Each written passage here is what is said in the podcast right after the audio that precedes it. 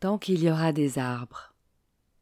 Une série d'histoires d'arbres racontées par des humains pour qui les arbres comptent.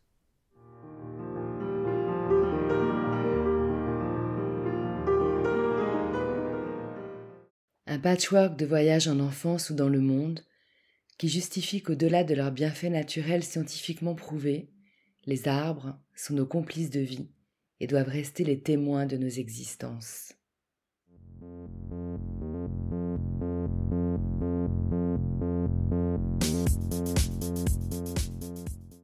Je suis Nat Gross, fondatrice de Ma Pause Nature.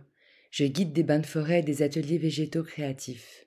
J'aime fédérer autour de mes passions et créer du lien. D'une petite graine plantée, un terreau s'est formé, et naturellement un réseau racinaire a vu le jour.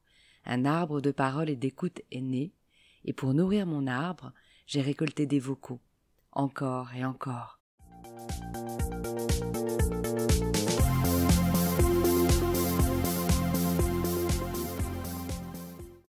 Tant qu'il y aura des arbres, il y aura de la vie, de l'espoir, de l'air, de la poésie. Je m'appelle Claire Elmos Nino, je suis ébéniste depuis 5 ans après une longue carrière dans la communication. Je suis née et j'ai grandi en région parisienne et puis j'ai vécu à Paris. Jusqu'à mon adolescence, j'ai passé mes week-ends à la campagne, dans des conditions plutôt spartiates entre un couple de fermiers à la retraite et un troupeau de vaches. Et depuis ma naissance, la Bretagne accueille tous mes étés. À 45 ans, j'ai changé de vie totalement.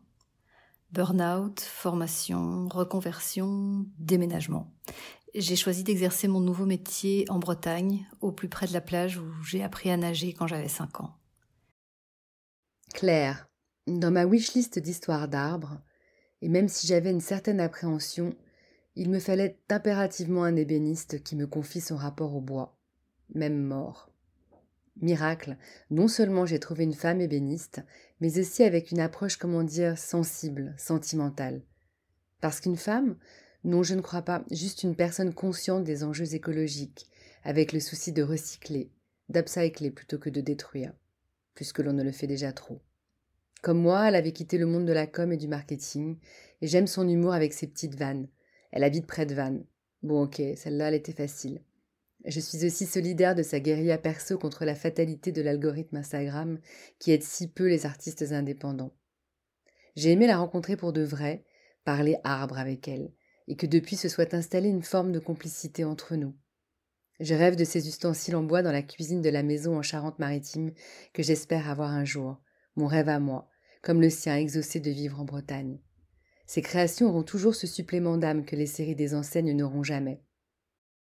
Quelques semaines avant mon entrée en formation d'ébénisterie, on m'a parlé d'un enseignement en ligne sur le thème de l'anatomie du bois. Je me suis inscrite. C'était très scientifique, très compliqué à suivre pour moi qui n'ai aucune appétence pour la physique ni la biologie. Ce que j'en ai compris, c'est que les arbres ont des vaisseaux qui transportent la sève qui leur est indispensable, qu'ils respirent, qu'ils communiquent, s'adaptent, s'entraident j'ai découvert des similitudes avec l'homme auxquelles je n'avais jamais songé et ça m'a vraiment troublée. Au bout de quelques chapitres plutôt scientifiques, la formation se poursuivait avec une vidéo présentée comme un interlude, une récréation, pour expliquer comment abattre un arbre. Dès que la tronçonneuse a touché l'arbre, j'ai eu les larmes aux yeux. Ma formation en ébénisterie commençait deux mois plus tard, je me suis dit que j'allais avoir besoin d'un peu d'imagination pour concilier ma sensibilité et mon nouveau métier. Mais il faut croire que j'en ai. Je ne travaille que du bois qui a déjà eu une première vie. Je récupère des branches, des chutes de mes collègues pour les sculpter en forme de galets, en pierre de bois. Une fois bien polis, je grave sur chacun d'eux un mot, une intention, une émotion. Et puis, comme le petit poussait, je sème mes galets à messages pour que chacun puisse retrouver son chemin. Euh, par ailleurs, je chine chez des restaurateurs de mobilier des vestiges de meubles vieux de plusieurs siècles. Je suis fascinée par leur patine, leur histoire, leur âme, et je les transforme en créations artistiques euh, contemporaines. Euh, je reconvertis le bois comme je me suis moi-même reconvertie. Je lui offre une nouvelle vie. C'est ma modeste façon de sauver des arbres, ma poésie. Merci Claire. de nous montrer ici tout le respect qu'on peut avoir pour les arbres, vivants ou morts, et leur redonner vie avec tant de poésie t'honore. Ces galets de bois uniques à message, ou galets du souvenir sur mesure avec le prénom d'un cher disparu gravé dessus par ses soins, sont de chouettes cadeaux à faire ou se faire. D'ailleurs, moi je garde précieusement le galet de merisier que j'ai choisi et que j'adore glisser entre mes doigts. Il porte le mot vivre. Ça vous étonne?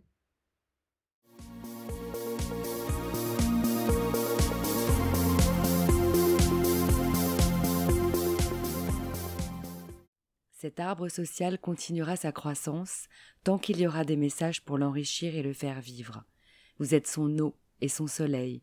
Alors merci de l'aider à grandir en likant et partageant ce projet, car tant qu'il y aura des arbres, il y aura le passé, le présent et l'avenir.